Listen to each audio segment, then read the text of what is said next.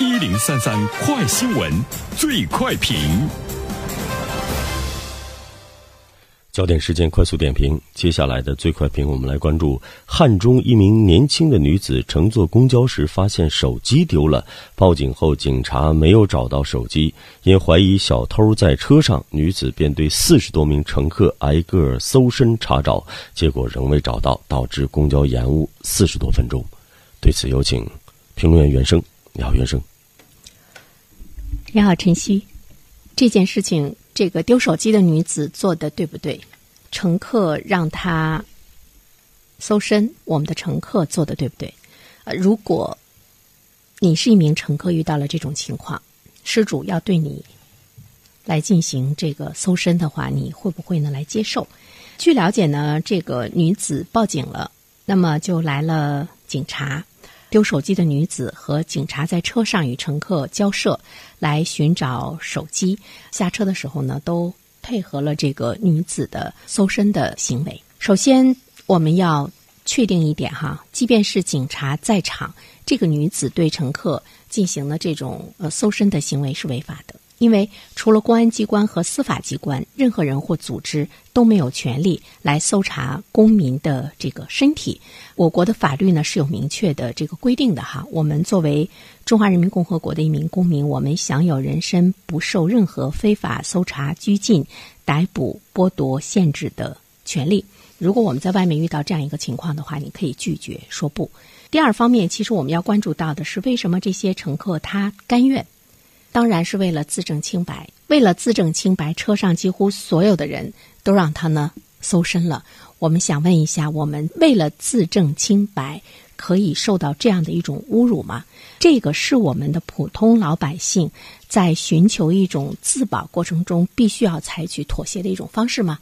呃，即便是警察来搜身是合法的，他也不能够对所有的人都进行。搜身，他呢也是要对呢犯罪嫌疑人或者是呢重点怀疑的对象，而且呢他有一些怀疑的这个依据和出发点的时候，他才能够呢进行呢这个搜身。所以说，我觉得这件事情之所以能够进行到底，是因为这个车上我们这么多乘客的一种配合。那么这种配合，它有没有？象征性的意义，其实它反映出来的是我们作为一个呃法制化的国家，一些老百姓不太懂法的一个最突出的一种呢表现形式。我觉得这是对在场的每一个人的那种道德的怀疑，甚至于呢是对你人格的一种的这个侮辱。就是这种行为，在我看来是非常的野蛮。我也。很奇怪，为什么现场有警察的状态之中，可以允许呢这种非法的行为的一种出现？其实我们会看到，呃。警察的眼中，或者是呢，在这个丢失手机的女子的眼中，乘客全都是呢，呃，犯罪嫌疑人，全都是呢这个怀疑的对象，而且他的这个质疑得到了大家的沉默中的一种认可，行动中的一种配合。那我们看到的是，质疑是没有成本的。如果质疑没有成本，那么你去澄清自己又有些什么样的意义？就是你会认为他对你的怀疑是正确的。所以呢，这种绝对的质疑为什么会？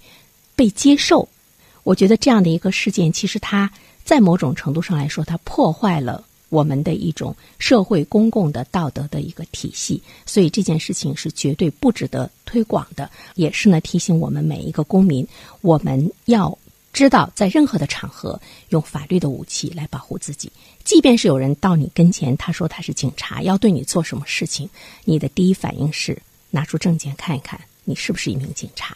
只有我们全社会中的每一个人都提高了这种自我的法律的这种保护意识的时候，我们才会看到这个社会不会胡来。